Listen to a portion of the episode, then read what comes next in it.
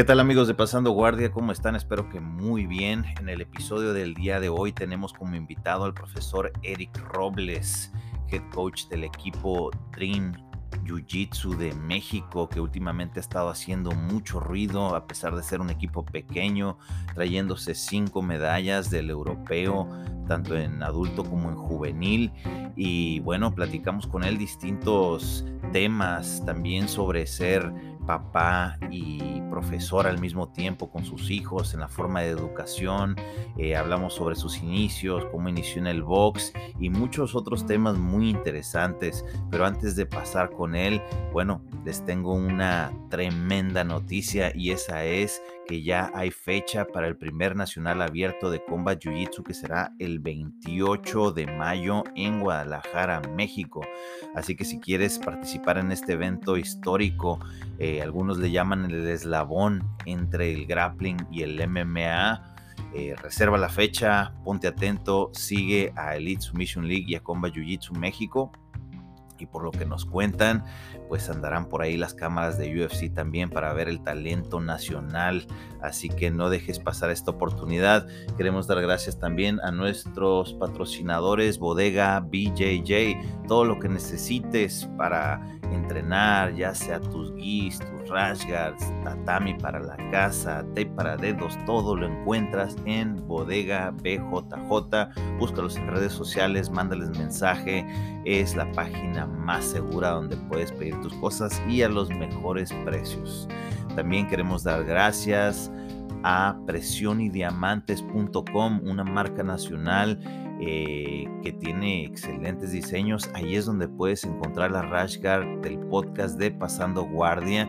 Checa la página presionydiamantes.com y bueno, vámonos con nuestro invitado.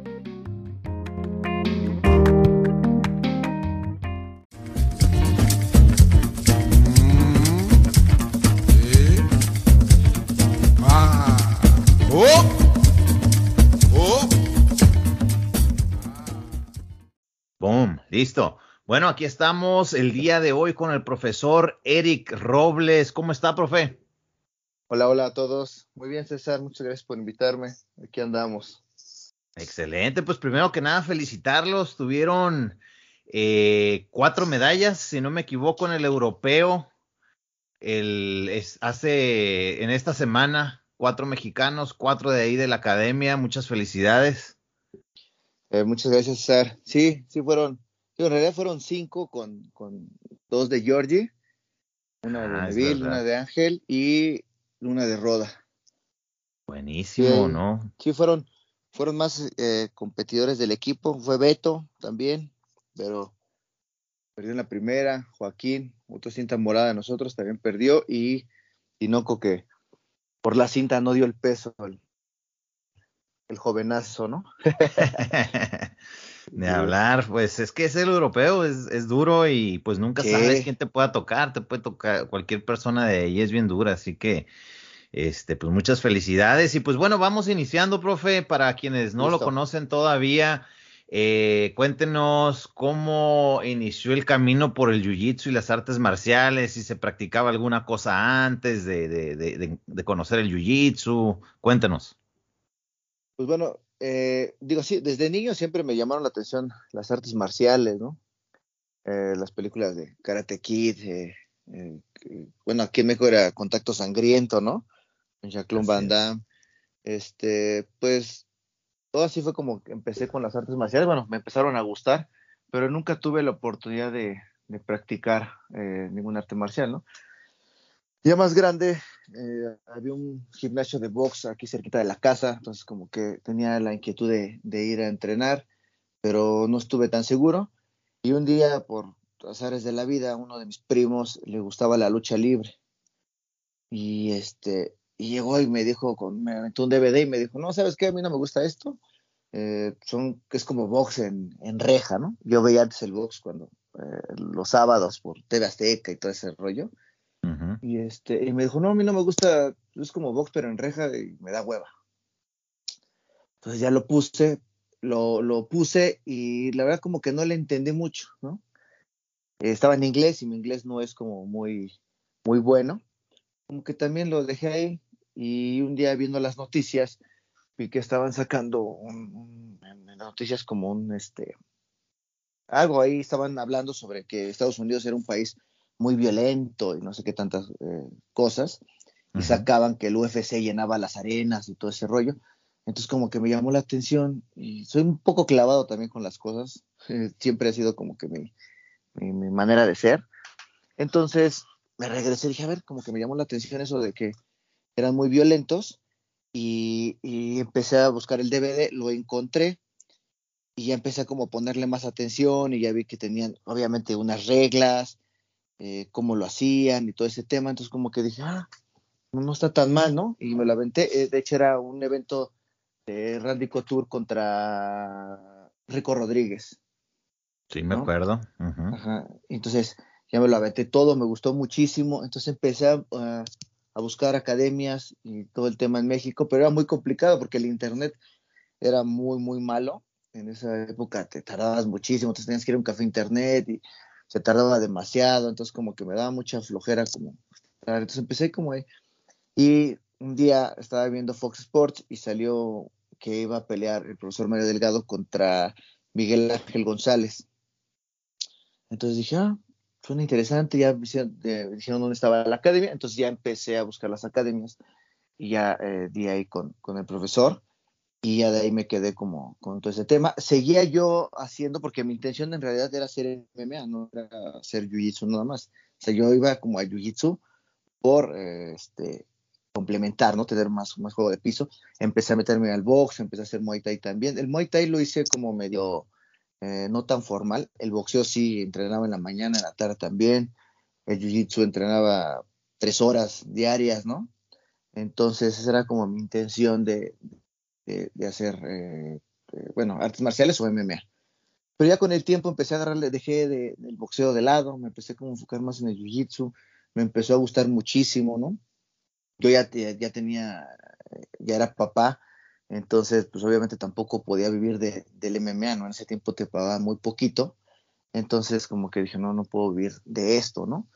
Empecé a dar clases, me empezó a ir eh, bien eh, dando clases como profesor, entonces ya me empecé a enfocar mucho más, más, más en el Jiu-Jitsu, hasta que, digo, sí peleé MMA también, lo hice profesional. Profesional hice una, hice dos amateur y una profesional, pero por el mismo tema que, que te cuento, ¿no? Que sí era como complicado porque al principio te paga muy poquito y ya con familia, pues como que no, no puedes este, darte ese lujo, ¿no?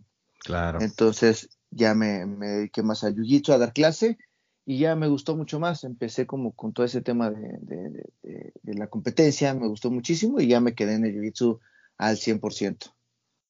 Así fue como, como empezamos. Muy bien, sí, a mí me tocó conocerlo creo que fue en el Nacional del 2011 o 2012, no estoy seguro. Creo que ya era cinta morada, ¿no? Sí, exacto. Sí, me acuerdo que te me acercaste, luché contra alguien, venía contigo Miguelito, ¿no? De Atos. Sí. Sí, es verdad, Miguelito. Ajá, yo luché contra él y este, ya te me acercaste y me diste un, un parche, me acuerdo mucho de eso, porque yo ya lo seguía, ya seguía la página ya te conocí y todo el tema, pero sí fue demorada cuando, cuando nos conocimos. Sí, así es, ¿no? Pues si en ese tiempo que nos conocimos el Jiu-Jitsu era pequeño, ya me imagino recién, ¿no? En, en, cinta blanca. Juan Manuel González, me comentaste que iba a pelear con el profesor Mario. No, no, este Miguel, Miguel Ángel González. Era un exboxeador. De hecho, él peleó contra Julio César Chávez en el Azteca.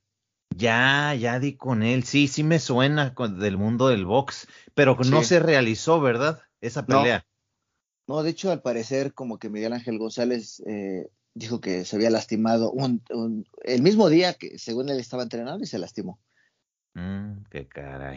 Sí, hay algo medio ahí que nunca supimos si fue cierto o no, que, no quiso pelear, pero pues bueno, ya. Él, él sabrá si, si fue así o no. Sí, no, pues hubiera cambiado definitivamente el rumbo de las cosas en México porque, o sea, para aquellos entonces, pues el bicho era desconocido y pues ahora sí que la fórmula hubiera sido, pues fácil, ¿no? O sea, la de la de, como la de Royce Gracie contra el boxeador que llegó con un guante, ¿no? Contra, fue su nombre, pues simplemente ya estando en el piso, pues ya era como un pez afuera del agua, ¿no? Que ya no sabían ni qué hacer. Pero, sí, mucha pues, gente dice que, que sí, como que creo que él se dio cuenta de que no iba a ser tan fácil. Ajá. Y, y ya como que dijo, no, no, ya mejor lo dejamos ahí y ya no se presentó. De hecho, creo que sí, hasta hubo algo medio legal ahí, no sé bien, pero yo recuerdo algo así, digo, ya fue hace muchos años, pero creo que sí hubo hasta algo legal en contra de él porque ya la mera hora como que ya no se quiso presentar, ¿no? A la, a la pelea. No, pues no. Está canijo. Si hubiera cambiado el rumbo definitivamente. Sí. Art Jimerson, Art Jimerson me refería yo. Para los ah, que no lo han visto, yo creo que todos los que nos escuchan ya vieron esa pelea de Art Jimerson contra Royce Gracie, pero si no la han visto, vayan y veanla ahí en YouTube, que es el boxeador que llegó con un guante, ¿no? Nada más de, un solo lado. Y decía que lo traía porque no quería lastimar a, Royce Gracie, ¿no? Que no se quería poner eh, eh, a, mano, a mano limpia porque no quería lastimarlo, entonces puso un guante donde era como que más bien su puño fuerte para que no lo lastimara, pero creo que no le tiró ni, creo que no le dio ni un solo golpe. Sí, no, no, no le dio ninguno. Eh, y pues tapeó sin que hubiera llave porque se desesperó, ¿no? Eh, fíjate que hablando de box y de jiu-jitsu, por ejemplo, estaba platicando con un profesor de allá de Sinaloa y pues sabemos que el, el box en México tanto en Ciudad de México, Sinaloa, Tijuana, pues sabemos que son lugares donde el box es, pues... De mucha tradición. De muchísima tradición, pues, y entonces muchos de ellos, pues nada más dicen del jiu-jitsu, pues que los abrazos y que esto es para, no quiero decir la palabra, pero ya sabes, y todo ese rollo, ¿no? pero le estaba preguntando y le digo, ¿y qué onda con los boxeadores? ¿Ya se están dando cuenta? dice, sí, ya, dice, este, llegan, llegan y, y conocen el jiu-jitsu y se engranan y ven que funciona y, ya tenemos por aquí uno que otro que, se ha cambiado de allá para acá porque le, se le hizo muy interesante. Pero es, muy curioso, ¿no? Que, o sea, a mí el, el box es un tremendo deporte de contacto y es muy efectivo, sobre todo pues en la calle, ¿no? Si, si, si te enfrentas contra unos dos pero pues en el uno a uno sabemos que por muchísimos años el jiu-jitsu ha demostrado ser pues bastante eficiente. Eh, ¿Te viste con ese, o sea, con algo así cuando tú siendo boxeador, cómo fue que dijiste, ah, caray, cómo, que esto, cómo está esto? Sí, sentí mucha diferencia en el cardio, ¿no? Porque yo sentía que tenía muchísimo cardio porque, tío, que sí entrenaba duro. Eh, en el gimnasio que, que, yo entrenaba había varios boxeadores eh, profesionales ninguno eh, eh, figuró así como que en las grandes ligas, pero sí había muchos que ya se dedicaban a eso, ¿no? Ganadores del cinturón corona, del cinturón de oro, de los guantes de oro, o sea, había gente que ya tenía como una carrera ahí, ¿no? Entonces yo me entrenaba con ellos y me sentía con mucho, mucho cardio. Entonces como que, y cuando llego a Jiu-Jitsu, o sea, me cansé, me cansé, creo que a los dos minutos ya los brazos los tenía muy cansados, ya no podía como respirar pero fue de la misma presión que yo estaba acostumbrado. Es un cardio totalmente diferente, ¿no? Al estar de pie, estarte moviendo, pero el tener encima a alguien, estarlo empujando, estar como que moviendo, las, tienes que mover todo el cuerpo, ¿no? Entonces sí fue un cambio bastante interesante, ¿no? Fue como que lo que me, me llamó mucho la atención cuando ya empecé a hacer jiu-jitsu, porque dije, ah, caray, aquí ya me estoy eh, bofeando a los, a los dos minutos, ¿no? En cambio allá pues podía aguantar 10 rounds y, o sea, obviamente me cansaba, ¿no? Tampoco es de que no me cansara, pero no, no a esa manera que, me cansaba en el jiu-jitsu. Sí, es eh, como, lo comentas, es un cardio totalmente diferente porque también un jiu-jitsero llega a ser puro box, también se cansa porque es, es diferente. Entonces, sí, eh, sí, ya ahorita en la actualidad, pues ya el jiu-jitsu es bastante conocido, ya no es, no es secreto, ¿no? De qué se trata y todo esto. Y aparte, desde que ganó Brandon Moreno el cinturón de UFC, creo que ya explotó, ya todo el mundo sabe, ¿no? Sí, claro. así es. Entonces, ah, ¿en qué momento? Entonces, desde ese momento que ya empezaste a dar clase, tú dijiste, ¿sabes qué? Yo ya me voy a dedicar a ser profesor. O, o todavía era como que no, esto es, es un hobby, o cómo, cómo se manejaba. No, fíjate que sí me, me, me, gustó mucho dar clase, ¿no? Cuando empecé a dar, de hecho yo empecé a dar clase de cinta azul, pero no porque, sino, o sea, no porque fuéramos fuera de serie como profesor, sino porque eh, yo entrenaba con, con, algunos peleadores de MMA profesionales, entre ellos estaba Israel Rojo Girón, y él tenía una pelea en, no sé bien dónde iba a pelear, entonces si en la Ciudad de México o en San Diego. Pero fue a hacer su preparación allá a San Diego con Dominic Cruz y todo su equipo. Entonces me pidió que yo diera la clase, ¿no? Entonces di la clase, como que me gustó, la gente le gustó mucho que, que eh, como di la clase. Después ya me dieron una clase acá ya en la academia, como que, ah, ok, vamos. Entonces me empezó a gustar mucho, mucho, mucho. Entonces dije, ah, creo que eh, me gusta y tengo facilidad para dar la clase, entonces voy a empezar a hacerlo, ¿no? Entonces ya obviamente empecé a hacerlo de una manera más formal y todo el rollo. Y de ahí fue como que dije, bueno, creo que esto me gusta mucho más que, que el pensar ya ser peleador de MMA, ¿no? Entonces ya como que decidí quedarme ahí y digo, hasta ahorita sigo ya, tengo 13 años en el Jiu-Jitsu y 12 dando clase, ¿no? O sea, yo al, al, primer año que, que, di este, que ya llevaba haciendo Jiu-Jitsu, empecé a dar clase. Digo, también fue porque había poquitos profesores, ¿no? O sea, había muy, muy pocos profesores y casi la mayoría que, que daba clase empezaba de cinta azul, porque no, no teníamos como tantos cintas negras o tantos cintas cafés como ahorita, ¿no? O hasta moradas, era contado los moradas, ¿no? Entonces ahí fue donde decidí como, como quedarme ya como profesor y me gustó. Excelente, muy bien. Eh, sabemos que tienes, son dos o tres de tus hijos los que practican Jiu-Jitsu, dos, ¿verdad? Tres, de hecho, el, más chico también lo hace, pero ahorita que no lo ha hecho tan formal, pero los dos más grandes sí. Eh, Neville y Demian son como que los más eh, formales en, el tema de la competición y del entrenamiento, ¿no? Están todos los días ahí. Muy bien. Eh, alguna vez, creo que platicando por ahí, me comentaste, ¿no? De que a veces cuando no tienen ganas de ir a entrenar, yo los hago que vayan. Veo que es complicado a veces el, el, ser papá y ser profesor al mismo tiempo. Eh, ¿Cómo lo empezaste a manejar tú con tus hijos a la hora de meterlos al deporte? Porque obviamente como papá, o sea, hay muchos papás allá afuera, ¿no? Que, que dicen, no, lo que ellos quieran, lo que ellos quieran. Si quieren esto, pues órale. Si quieren lo otro, pues órale. Y está bien, ¿no? Dejar que un niño descubra eh, qué actividades hay, pero también de, de, la misma manera tú eres responsable como adulto, como papá, qué les vas a inculcar que, que, pues les va a servir, ¿no? Que tú sientes que les va a servir para la vida, para que hagan ejercicio, para que convivan, para que se desarrollen eh, habilidades eh, motrices y sociales, etcétera. ¿cómo, ¿Cómo los, cómo dijiste? ¿Sabes qué? Los voy a ir metiendo al jiu-jitsu. ¿De qué manera los metiste? Los fuiste metiendo. Sí, pues mira, yo obviamente empecé a ver todo lo bueno que tenía Jiu-Jitsu, ¿no? La disciplina, este, obviamente el, físicamente lo que te ayuda. Entonces dije, tengo que meterlos eh, a fuerza, ¿no? Tienen que estar ahí entrenando. Entonces ya empecé a llevarlos y todo el tema. Pero creo que por naturaleza, cuando somos pequeños, somos flojos, ¿no? Creo que no conozco a, bueno, sí, seguramente sí habrá niños que que dicen, no, yo, yo voy, ¿no? A alguna actividad que no sea algo que, a ellos no les guste, ¿no? O sea, si a él le gusta eh, X cosa, pues van a ir con mucho gusto, pero si no les gusta es complicado. Y a veces hasta las mismas cosas que les gustan eh, le flojean. Entonces, yo obviamente pues, teniendo eh, tres hijos, como que me di cuenta de eso y dije, no, no, tengo que traerlos a fuerza y tengo que empezar a hacerlos que, que lo hagan de una manera bien, ¿no? Formal, no solamente como decir, ah, bueno, medio casual y listo.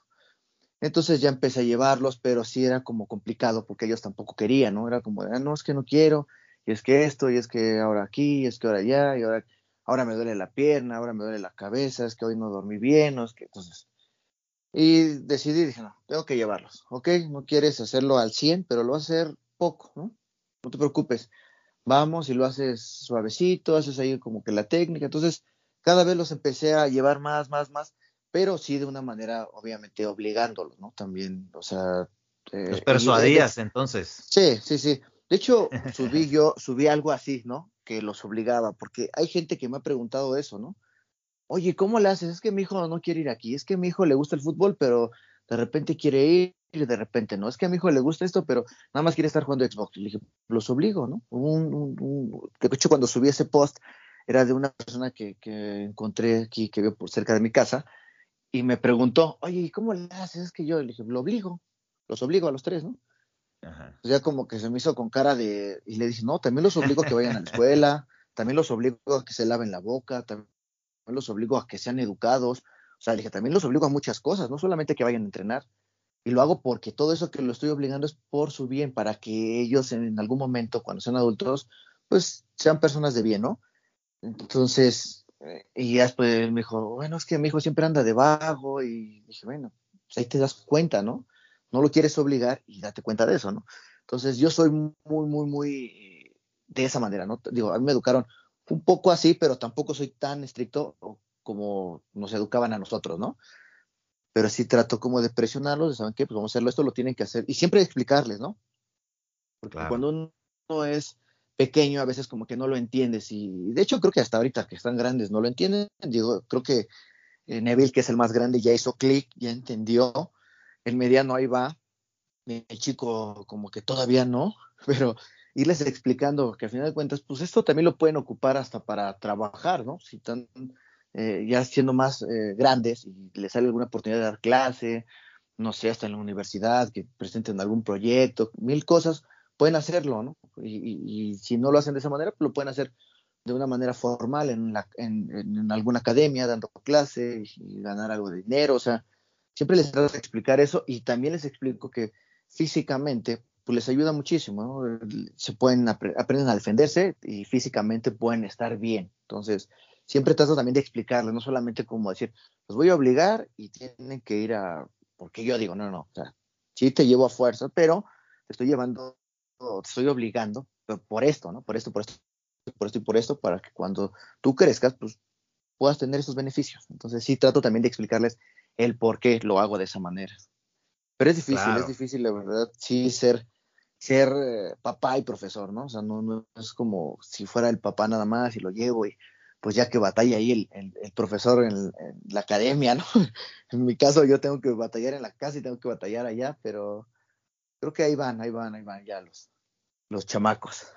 no, pues de que van, van muy bien, pues eh, ahí, siempre están compitiendo, se están trayendo medallas, Neville pues eh, que se vino con la plata de ahí del europeo. Este... el bronce, el bronce. Ah, fue bronce.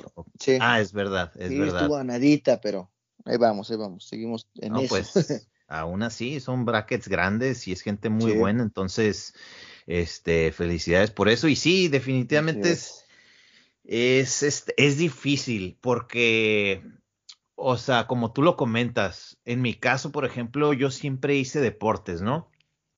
Y de repente hacía el deporte, digamos, donde me divertía, donde me volvía bueno y cuando ya era momento de, de, hacer el sacrificio, de tener la disciplina, de ir cuando ya no te estás divirtiendo, los dejaba, ¿no? Por ejemplo, el béisbol lo hice, fui malo, luego fui bueno, me seleccionaron este, para jugar en la, en la selección de ahí de, Tijuana, ya me estaba volviendo bueno, iba a brincar a la otra, a la otra categoría que seguía, y ya como que dije, no, no, ya, ya no quiero ir, ya no quiero ir.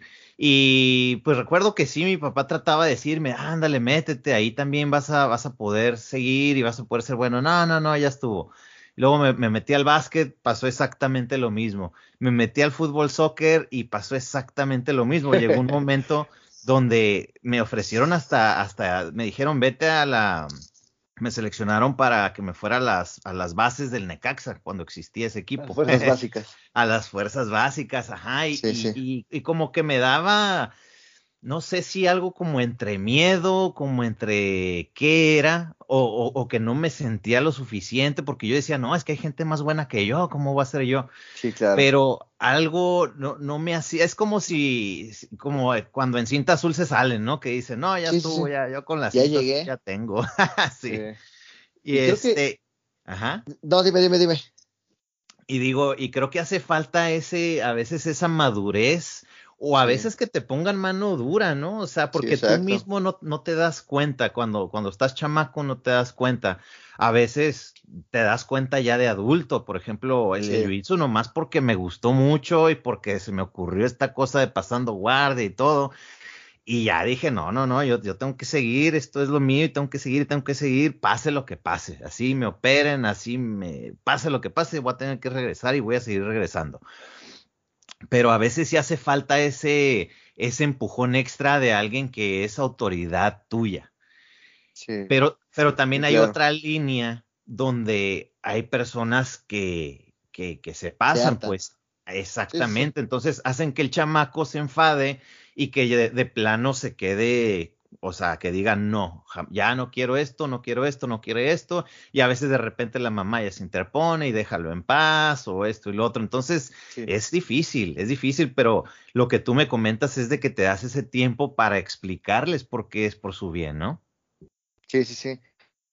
Sí, y digo, y, como tú, bueno, como me, platicas, ¿no? O sea, tal vez pudiste haber brillado en, en, alguno de esos deportes, pero igual te faltaba ese empujoncito, ¿no? Como de, de que, te cambiaran el chip, decir, ¿sabes qué, César? Pues puedes lograr grandes cosas en el base o en el básquetbol o en el fútbol, ¿no? Y obviamente si lo vean económicamente en el fútbol o algunos deportes, pues hubieras ganado pues, bastante bien, ¿no? Pero igual necesitabas ese empujón, como para decirte, ¿sabes qué? Hazlo.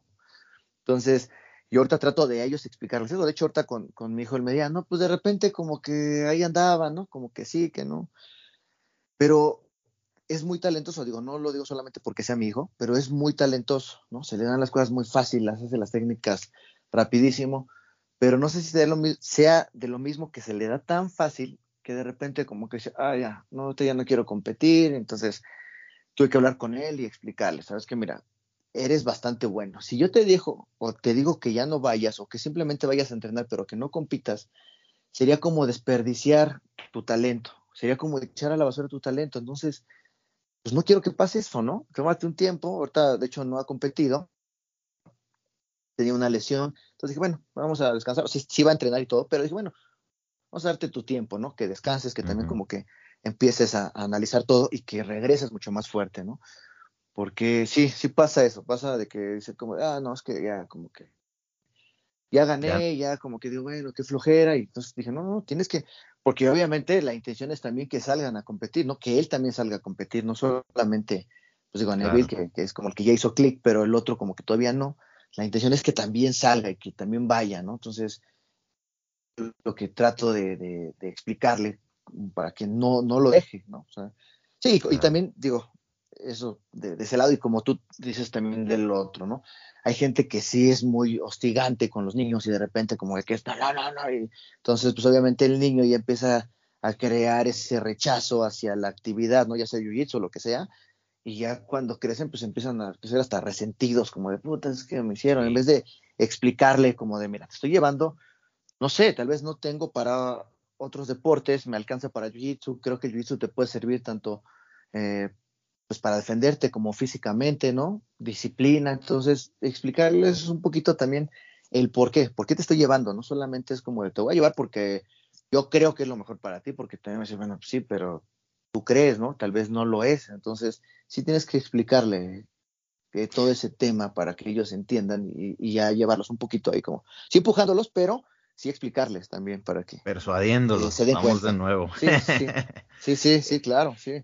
Porque hay, eh, hay, otra otro extremo y algo que se me hace en una parte triste por los niños porque me ha tocado ir a dos tres torneos acá en California y me tocó ir como a la versión a la versión de Panam Kids que es como el mundial del, jiu y todo esto. Sí, sí, sí. Y a veces veía papás que les ponían una presión, que los regañaban. Me acuerdo de una vez de un papá enojadísimo que por qué no hizo lo que le estaba gritando. Y este, y, y pues con ganas de decirle, a ver, métete tú, pues, que, o sea, que, que son personas que, que no, que no entrenan, que tal vez no saben. O sea, yo puedo entender, yo puedo entender al papá que a lo mejor ya está muy grande o no está en condiciones físicas o lo que tú quieras.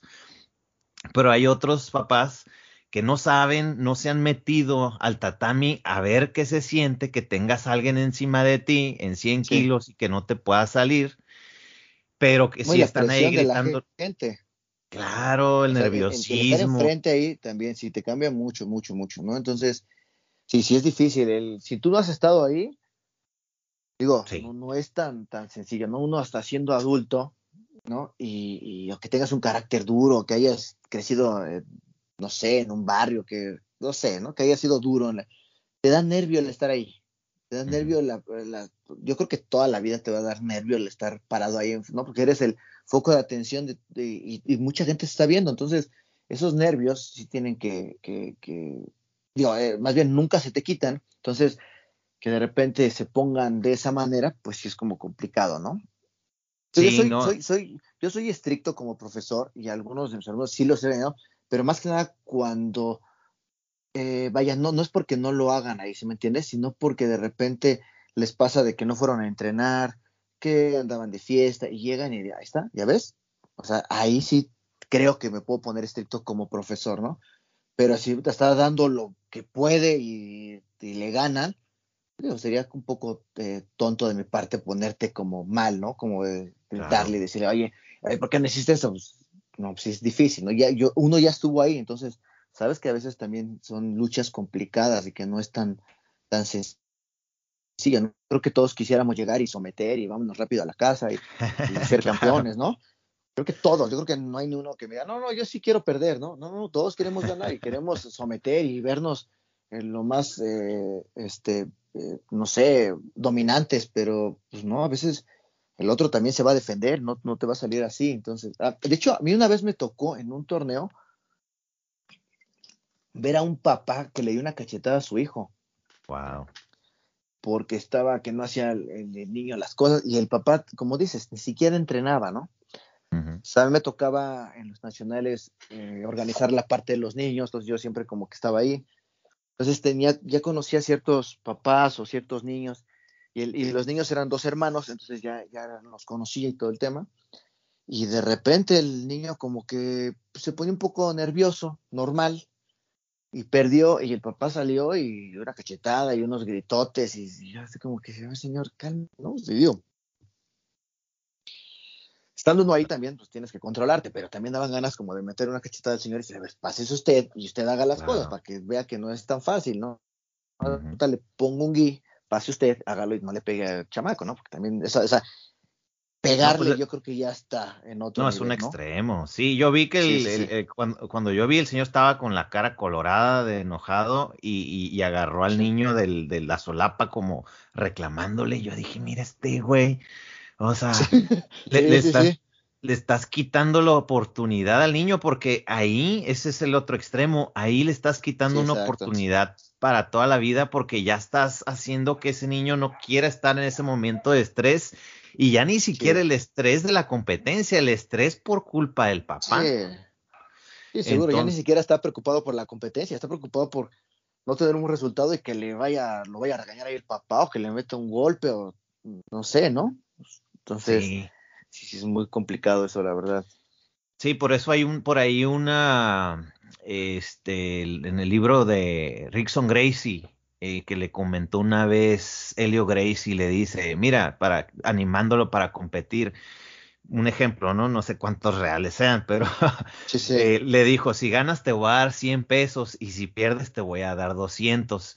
Y que eso, eh, ah, o sea, fue lo que hizo que aligerara las cosas, que dijera, ah, no hay pedo, pues no pasa nada. Entonces hay que tener mucho tacto, mucho cuidado con los niños. Sabemos, para los que nos escuchan allá afuera, este, eh, eh, o sea, sería sano para los papás que lo intenten, aunque no tengan el tiempo o lo que sea, inténtenlo para que vean lo que es estar allá adentro y eso les va a ayudar bastante, no les pongan tanta ese tipo de presión, sino presión de la buena, ¿no? Presión sana.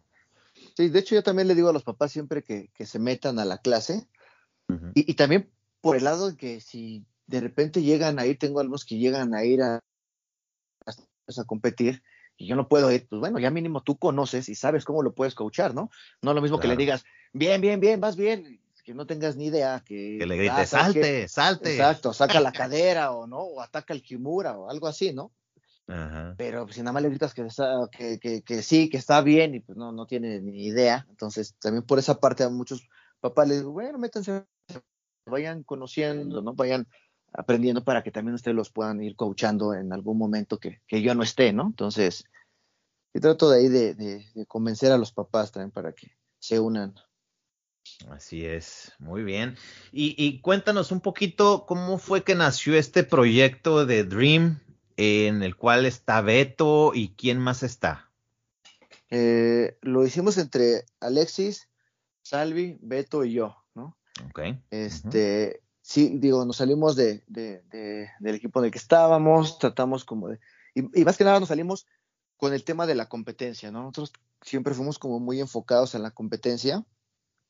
Este, cuando yo ya me quedo con la academia acá en, Interlomas, este, la, la, idea siempre fue como la competencia, ¿no? Siempre fue como eh, ir más allá, no solamente como de grupo, como de club social, ¿no? Como de quedarse, pasarse un buen rato, como dijimos, bueno, ¿por qué no intentar eh, eh, llegar a las grandes ligas, ¿no? Entonces empezamos así, de hecho Alexis se, va con nosotros, nosotros estábamos ahí, Salvi, su hermano Alexis ya estaba con nosotros, ella ya estaba ahí con el equipo, pero Alexis todavía no, ¿no? Entonces ya después ya se unió Alexis, me parece que de cinta morada, ya se queda ahí con nosotros, entonces Beto también eh, dijo que iba a ir a entrenar con nosotros y también ya empezó a, caer ahí Beto.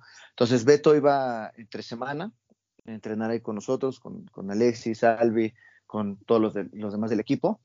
Y ya los fines de semana siempre hacemos Open ahí en la academia, ¿no? Entonces hacíamos el Open y ya llegaban la, gente, bueno, sus alumnos de Beto. Entonces ahí nos empezamos como a, a llevar mejor, ¿no? Digo, teníamos la misma línea, empezamos como a crecer ya nos íbamos de repente a Guadalajara, bueno, íbamos al SL, íbamos a otros torneos, y yo siempre iba con mi equipo, ¿no? Entonces me tocaba coachar a veces a sus alumnos de Beto. Entonces ya empezó a ver como que esa este, unión entre nosotros. Y ya cuando nos salimos, digo, fue como esa parte de, seguir con, la, con el tema de la competencia. Ellos traían la misma onda que nosotros, entonces, pues, bueno, pues vamos a hacer eh, nuestro propio equipo, obviamente enfocado en la competencia, y ya empezó como como ese tema, ¿no? Yo le dije, bueno, que Dream, y les gustó la idea, hicimos el logo y ya lo aventamos, ¿no? De hecho, en, en, la IBF no nos dejaron registrarnos como Dream, porque se supone que ya había. Brasil.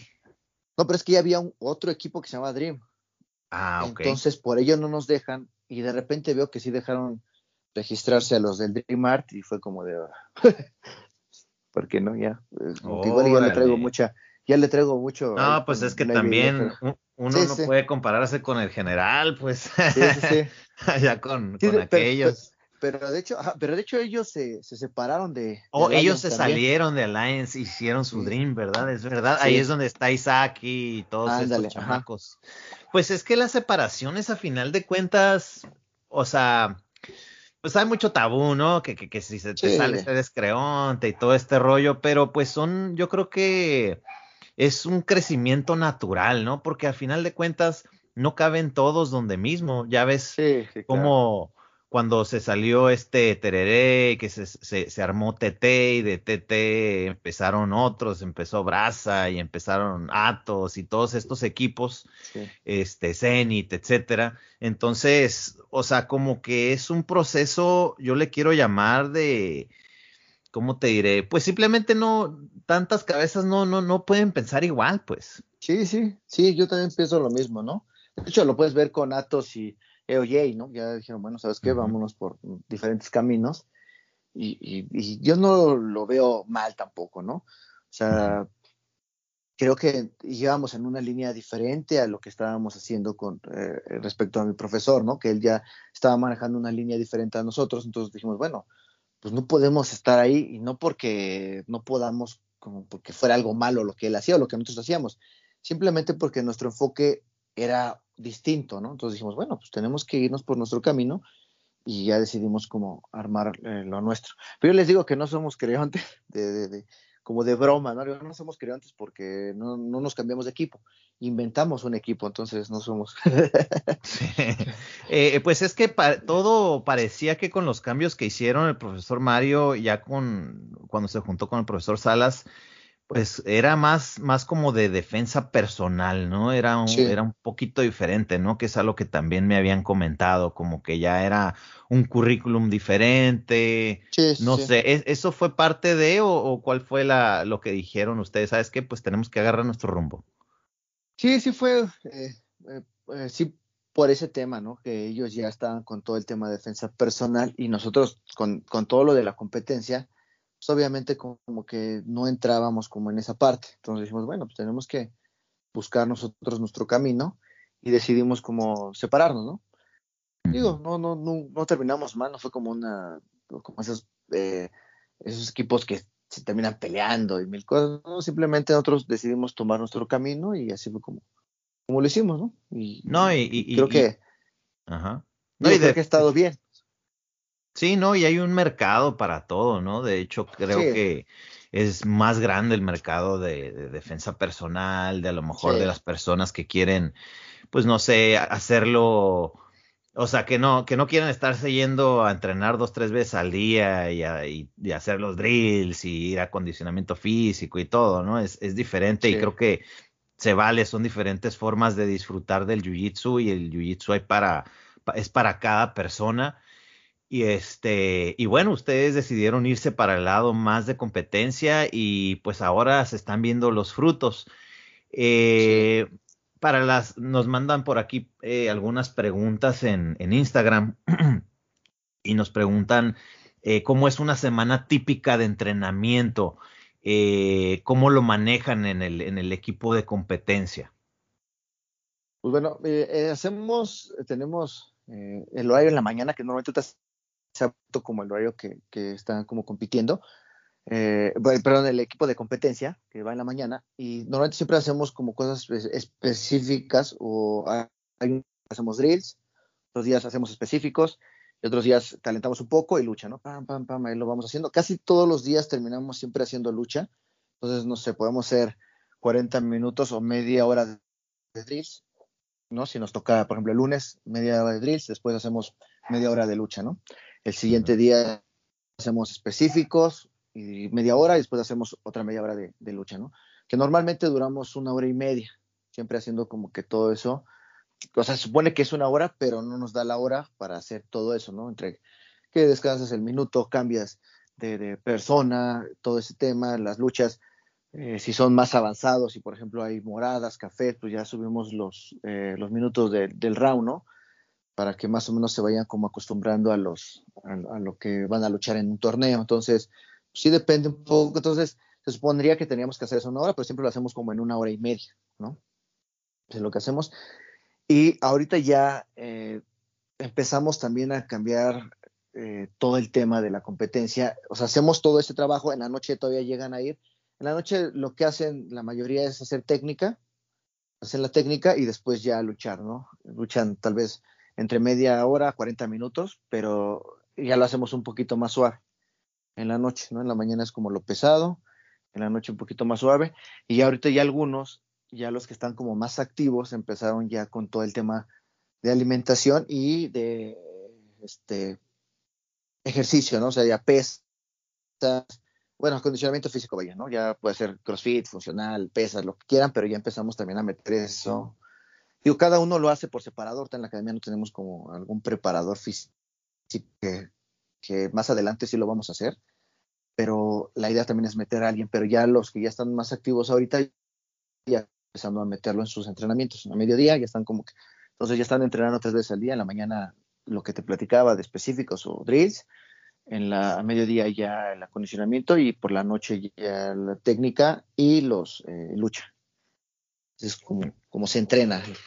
Muy bien. Sí, no, es importante también saber cuándo bajarle de tono, ¿no? Para evitar esas, esas lesiones, ¿no? Si tuvieron un entrenamiento bien duro en la mañana y después fueron a hacer acondicionamiento, pues ya en la noche no puedes meterle los rounds tan duros o a la lucha dura porque pues el, el cuerpo tiene su, su punto, ¿no? Donde dice, oye, me estás, me estás dando mucha carrilla, ahí, va la, ahí va la lesión, ¿no? Sí, sí, y no se recupera tampoco, ¿no? Eh, yo siempre les digo que el viernes no entrenamos, el viernes lo hacemos como para descansar, El sábado sí, y el domingo también descansamos, ¿no? Entonces sí trato que, que sí tengamos un buen descanso también, porque si no empiezan a haber las lesiones, el cuerpo ya no se alcanza a recuperar, de repente ya te dolió aquí, ya te dolió allá. Entonces sí tratamos de, de hacerlo de esa manera, ¿no? Como que de lunes a jueves, descansamos el viernes, el sábado volvemos a entrenar. El sábado normalmente es Open Mat, entonces vienen algunos de, de, de otras academias y ya el domingo otra vez descansamos. Muy bien, muy bien. Eh, también, ah, pues ya escucharon también, si para los que quieran, no sé, a lo mejor aplicar para ser el entrenador físico de ustedes o algo así, ¿están abiertos también a eso? Sí, sí, sí, sí, hay alguien que, que se quiera sumar al equipo en, en, con, con, todo lo del acondicionamiento, aquí tenemos las puertas abiertas para que nos vayan ayudando también con, con ese tema pues ya no, ahora sí que ya no, ya no es ningún secreto, ¿no? O sea, antes, sí, sí, sí. si nos vamos al Mundial de 1994, eh, había competidores que tenían trabajo y entrenaban tres veces a la semana, cuatro veces a la semana, etcétera, etcétera. Pero, o sea, ahora en 2022 vas a un mundial y no tienes no tienes ningún competidor casi casual, pues son, o sea, sí, al menos no. en cinta negra. Y ya sí, en las sí, cintas de color, pues, o sea, puedes ir, pero pues va a haber unos tiburonzotes, pues. Entonces, es, uh, es, ya no es ningún secreto que es importante el, el aspecto físico. Yo lo conocí tarde, ya de, y, y, gracias a una operación de rodilla, y ahorita ya, ya no lo dejo ya no lo dejo porque yo siento la diferencia. Le estaba contando, de hecho, el fin de semana a, a, un amigo de que antes me daba miedo pararme para abrir la guardia cerrada porque sentía que, no sé, si me hace un, un muscle sweep o algo así, decía, no, mi rodilla va a valer, va a valer, y allá ando batallando, sí. no andaba batallando queriendo abrir la guardia cerrada de rodillas. y, le, y le digo, gracias a que ya hago el acondicionamiento físico, ya me paro con confianza para, sí, sí, para sí. abrir la guardia cerrada porque ya me siento más sólido, más fuerte y con una buena posición ya puedes hacer esas otras cosas que tal vez antes no podías. Y como el jiu-jitsu se adapta a cualquier cuerpo, a cualquier persona, pues dices, pues yo hago esto y se acabó, ¿no? este claro. es mi juego, o, o, yo hago nomás media guardia, o lo que tú quieras. Pero de sí, hecho, de, ajá. de hecho, yo eh, me di cuenta de eso también porque algunos empezaron a lastimar, ¿no? De hecho, mis, eh, Neville y Demian, mis hijos, eh, empezaron como ahí a tener ciertas lesioncitas y dije, bueno, a ver. entonces los empecé a llevar con especialistas y todos los especialistas me dijeron lo mismo, ¿no? Tienes que meterles algo de acondicionamiento a fuerza, o sea, tiene que ser parte de su entrenamiento porque si no se van a estar lastimando todo el tiempo porque son muy delgados, entonces el cuerpo no aguanta tanto impacto, que caes, que te tiran, que está bien, entonces todo eso tienes, tienes que tener eh, pues, más, ¿no? Masa muscular para que también te proteja y no te estés lastimando. Entonces, de ahí fue donde también empecé como a cambiar, ¿no? Esa, porque yo también era de esa mentalidad de, no, no, no si vas a ser bueno y tienes que hacer mucho, ¿no? Sí. Pero de ahí, sí, entonces de ahí empecé como a entender también esa parte que dije, no, no, también tengo que complementarlo y de repente ya eh, empecé a darme cuenta de algunos eh, más top, ¿no? Que haciendo levantamientos, algunos crossfit, entonces dije, no, obviamente lo hacen es por algo, y ¿dónde están? ¿no? Entonces me di cuenta que también a veces el, el, tener, no sé, un poquito más de fuerza te va a ayudar a dar ese plus, ¿no? Ese extra, que de repente pues decir, técnica contra técnica, pues ahí estamos, pero si, no sé, está medio fuerte, pues me vienta y ya con eso termina ganando la lucha, ¿no? Entonces, sí. todo eso me fue cambiando, me fue cambiando y dije, no, no, tengo que empezar a fortalecer a los míos para que también ellos empiecen a ganar, porque si no, solamente con puro jiu-jitsu, pues en algún momento se te va a acabar, ¿no? Claro, claro, sí, sí, sí, definitivamente. Ahora sí que cuando la técnica es igual y, y se enfrentan, eh, ahora sí es donde sale a relucir, ¿no? Ese, esa fuerza extra, ese airecito extra que, que hace toda la diferencia de quién gana y quién pierde. Sí, sí. Sí, la Muy verdad bien. sí, eso es. Excelente. Hace poquito regresó a competencia por ahí en el Budo Cento con otro este, buen amigo, con Tito Castro. Eh, ahora sí que yo eh, me tocó estar de entre rounds de comentarista y pues yo comentaba pues que ustedes son cintas negras de la segunda generación que ahorita pues ya son cintas negras de, de, de, tiempo, ¿no? Este, ¿cómo estuvo ese regreso? ¿Cómo te sentiste? Fue una muy buena lucha. Sí, la verdad, eh, ya lleva un tiempo. A mí siempre me gustó competir, mucho, mucho. Por eso creo que tengo ese tema de, de tener todo el equipo de competencia. Siempre me gustó competir, pero en el 2017 empiezo a sufrir con ataques de ansiedad muy fuertes. Entonces, eso hizo como que me empezara a alejar de la competencia. Y entonces, como que ya dije, bueno, lo voy a dejar porque no, no puedo, ¿no? Entonces, me estuve tratando, de hecho, estuve con eh, especialistas, ¿no? Psicólogos, medicamento, todo ese tema, y salí, salí de ahí. Entonces, como que ahí tenía ese, esa curiosidad, dije, ¿por qué no hacerlo? ¿Por qué no hacerlo? ¿No? Y este, entonces Nagore me dijo, oye, es que igual y podrías hacer una superfight ahí con, con Tito, ¿cómo ves? Y, dije, pues bueno, ¿por qué no, no? Vamos a hacerlo. Y obviamente te empieza otra vez, ¿no? Cuando sufres de, de, ansiedad y más cuando tuviste problemas que hasta te medicaron, eh, como que todavía queda ahí, ¿no? Como que algo, algo ahí de, de ansiedad. Entonces como que empezó a surgir otra vez eso de, la ansiedad en, mí. Y dije, bueno, enfrentarlo, ¿no? ¿Por, qué no hacerlo de esa manera, ¿no? ¿Por qué no decir, bueno, voy a poner un reto? Pero más que nada va a ser el reto como enfrentar la ansiedad para poder regresar a competir, ¿no? Y lo empecé a hacer, lo empecé a hacer, lo empecé a hacer y poco a poco, y ahí fue donde como que hice un, cambio, ¿no? Como que me volvió, como que volví a sentirme otra vez eh, la persona que era después de que compito, porque me sentí bien, me sentí bien eh, físicamente y lo más importante que era para mí mentalmente, ¿no? Me sentí bastante bien y dije, ah, vamos a empezar a regresar a competir. dije, creo que esto es lo mío y de ahí como que, o sea, eso fue lo que me, ayudó mucho esa, esa super fight, la verdad me, me gustó mucho porque yo la gané, que fue lo, lo que me gustó, pero, pero me, me, me, me, gustó más que, que, pude, no sé, vaya, no quiero escuchar así como medio hippie, pero como que me encontré, ¿no? Como que digo, bueno, otra vez estamos aquí, vamos a seguir, seguirle dando, ¿no? Con, con, ganas y ya como que eso fue lo que me gustó más de, de todo la, la Super Fight. Sí, así es. No, pues eh, en la pandemia no hubo, o sea, mucha gente se tuvo que enfrentar, ¿no? Con ese, ese monstruo, ¿no? Que es la, la, ansiedad por todos los cambios, ¿no? Mucha gente por los encierros o por los simples cambios, ¿no? De trabajo, algunos perderlos, etcétera. Sí, fueron, fueron cambios drásticos, entonces, en las vidas de, creo que de la mayoría de las personas, entonces sí fue como complicado. Sí, sí, así es. Así que, pues para los que nos escuchan allá afuera, pues no se lo queden, no se lo queden, busquen por ahí ayuda sí, sí. Con, con, con, profesionales y a veces hasta el mismo Jiu-Jitsu, ¿no? Es, es de, es de gran ayuda. Sí, el Jiu-Jitsu te ayuda muchísimo, pero sí les recomiendo que vayan con, con los especialistas, ¿no? Psicólogo ayudando ahí y si lo hacen junto con el Jiu-Jitsu, rápido salen de, de, esos temas, ¿no? Pero sí es importante que, que se traten ni, que busquen ayuda.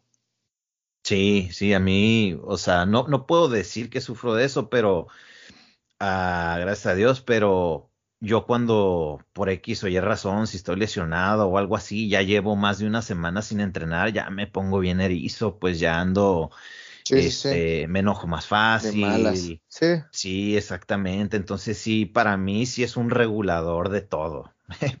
me, mantiene en paz, me mantiene checadito, todo.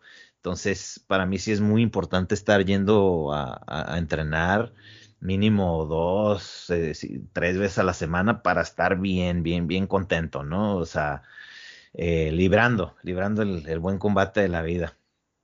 Sí, y se, y se siente, ¿eh? Cuando no has hecho nada y de repente ya regresas y hasta como que respiras y te sientes tranquilo, llegas a casa y ya como que no andas con el pinche genio, ¿no? sí. Puedes llegar bien jodido, te sometieron un montón de veces y todo, pero con una sonrisota, ¿no? En la cara. Llega, llegas rengueando, pero feliz. Así es, así es. Muy bien. Este, profesor Eric, ¿qué te gusta y qué no te gusta de la comunidad del Jiu-Jitsu en México? todo. Nada, no te creas.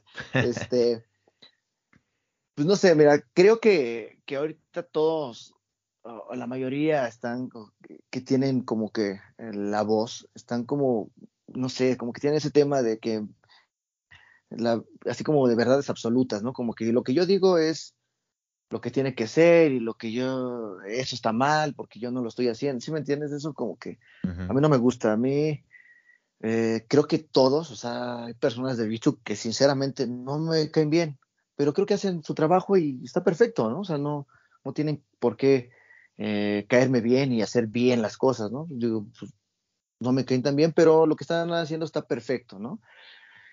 Y creo que empezamos a caer mucho en ese tema de que, pues, hay que hacernos todo súper light, todo súper, así como que, digo, toda una onda hippie de que todo está chido y no, pero hay veces que no, hay que ser sinceros, a veces eso no me gusta, ¿no? Está bien, es tu trabajo, tú, trabajas de esa manera, pues está perfecto, ¿no? Pero que queramos como hacer eso, creo que no, no está tan bien, ¿no?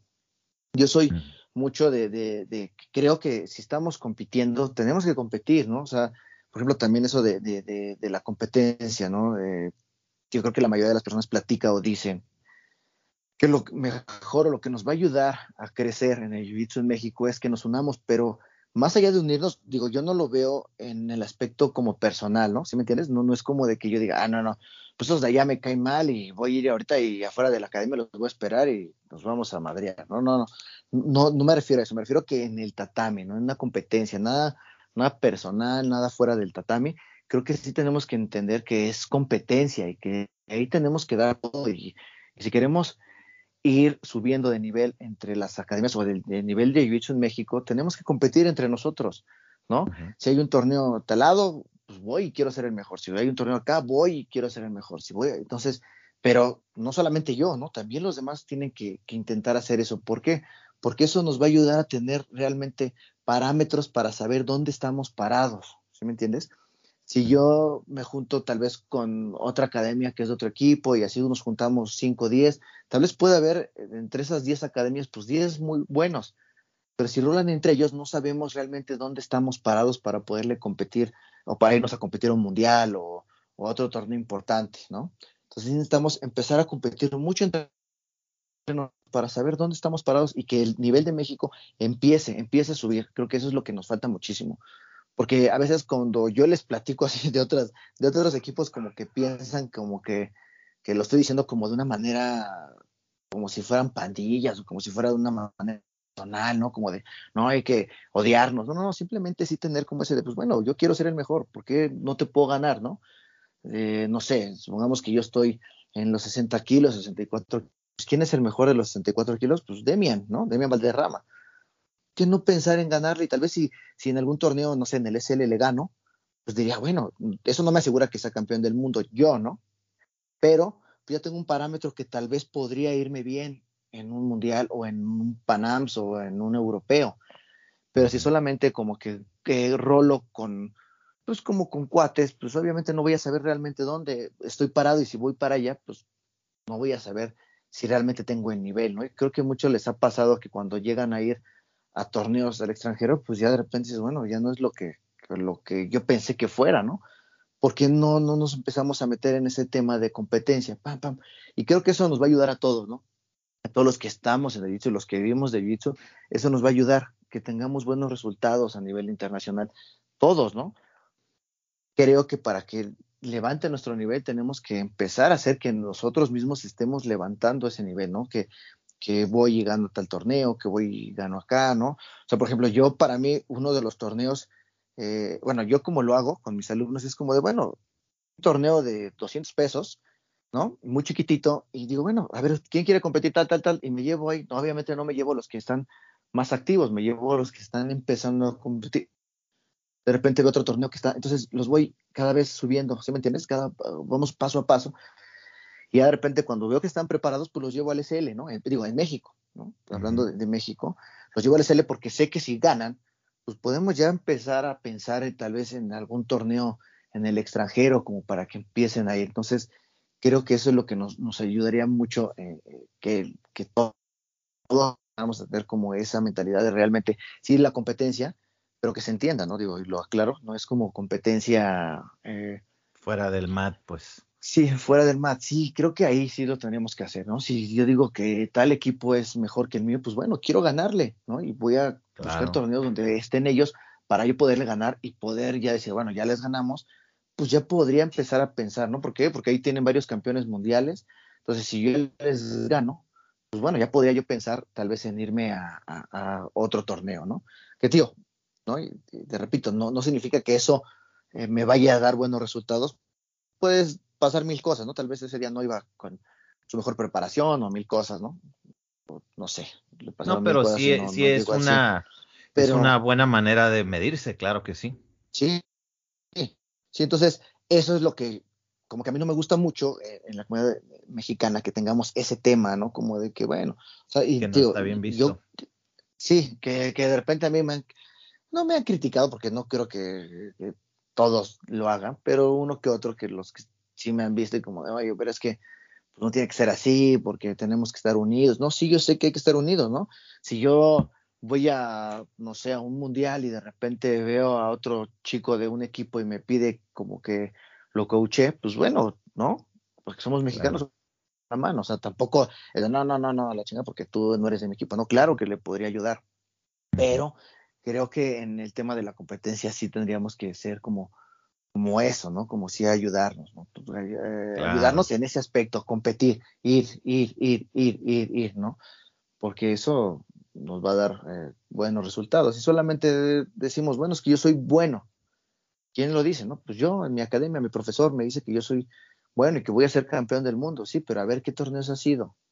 No porque le ganes a la academia, era avanzado de tu academia, significa que realmente te va a ir. O sea, cambia totalmente diferente. Yo creo que todos los que hemos competido, o sea, tú puedes rolar duro en la academia, pero cuando llegas a un torneo, se vuelve doblemente duro, sí, sí, mucho más fuerte que lo que eh, tú rolas, por más fuerte que te rolan en la academia, creo que no se compara el nivel que cuando llegas a, la competencia, sí se vuelve como, digo, y obviamente ya van los nervios y, ¿no? mil cosas más, pero creo que eso es como de las cosas que a mí no me gusta, ¿no? Y no estoy diciendo que estén mal ellos, ni, creo que yo tampoco esté diciendo que lo que yo digo es el, lo que como tienen que hacerlo, simplemente que, que, que yo lo hago para mis alumnos, ¿no?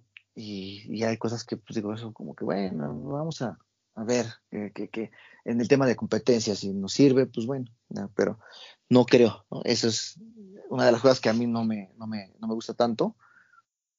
Muy bien. Sí, no, pues aparte que, pues no son damas chinas, ¿no? no es como que sí, sí, no es una competencia de damas chinas, de que nos tomamos una cervecita y platicamos o algo así, ¿no? Pues es, es, combate y, Claro, exactamente, o sea, es, es, combate y en el combate, pues es, normal, pues, de que, que, la sangre hierva un poco. Ya afuera, ya cuando se acabó el, el, torneo y lo que tú quieras, pues allá afuera sí, sí, sí puede ser diferente. Eh, pero sí es bastante válido que, que haya, o sea, porque en realidad el ser competitivo es lo que hace que, que se eleven las, las cosas hablando de nivel nacional y, y, y, está bien, está, es bastante válido. ¿Y qué sí, le gusta de, del, del Jiu-Jitsu en México? Pues lo que se está haciendo ahorita, o sea, ya es que empieza a haber más torneos, es de las cosas que más me está gustando, ¿no? Que ya de repente ya vi que, que el SL ya se está moviendo ayuda con, con el Bajío, ¿no? Que aquí los demás ya vienen a la Ciudad de México, o sea, esas cosas me gustan mucho. A mí sí me gusta que que haya muchos torneos por lo que te platicaban. O sea, yo tengo pues gente que está empezando. Entonces, los puedo empezar a llevar como, ah, bueno, ¿no? Yo sé que el SL en Guadalajara pues es más duro, ¿no? Pero si hay un torneo más pequeñito aquí, pues bueno, te llevo acá, ¿no? No te voy a llevar luego, con, como tú dices, con los tiburones, ¿no?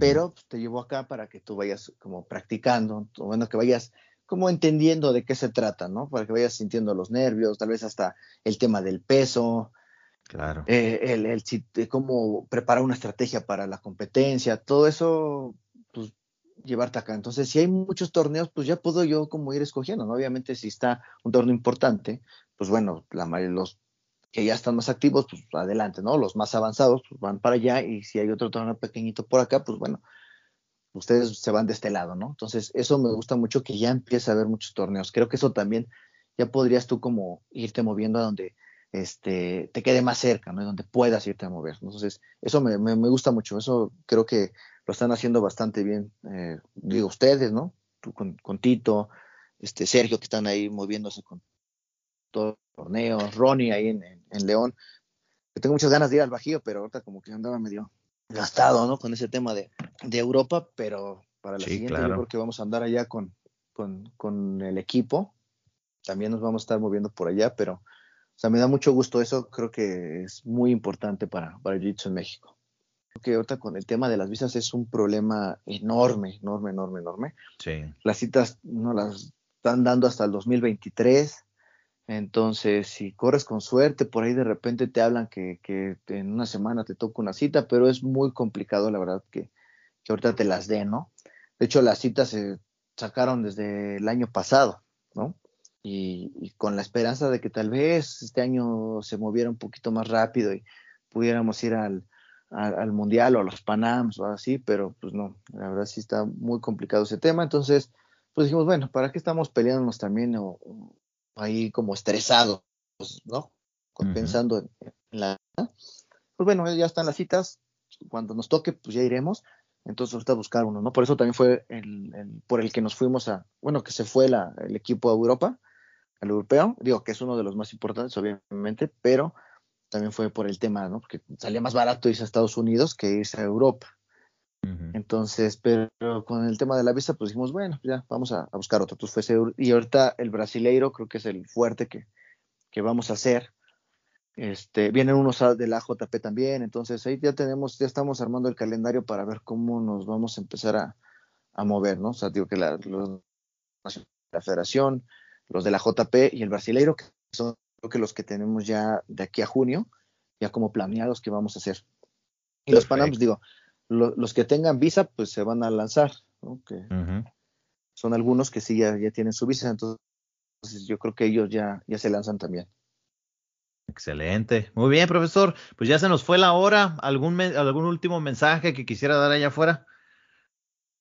Que hay que seguir entrenando, entrenar fuerte, que, eh, los equipos que, eh, que estén saliendo, los equipos que son más pequeños, que también se avienten, que, se animen a ir a competir, que se lleven a sus alumnos, eso va a ayudar muchísimo tanto a ellos como a, como a toda la comunidad del Jiu-Jitsu y, pues que estén bien, que se cuiden mucho también, coman bien para que no se lastimen, calienten, Excelente, muy bien, profe, pues muchísimas gracias por acompañarnos y pues ahí nos estamos viendo en los torneos y posiblemente en otro segundo episodio por ahí. Perfecto, César, pues muchas gracias por invitarme y Suffer, suffer, suffer, suffer, suffer, suffer for world. Now your fault be that. Me I say, now your fault be that.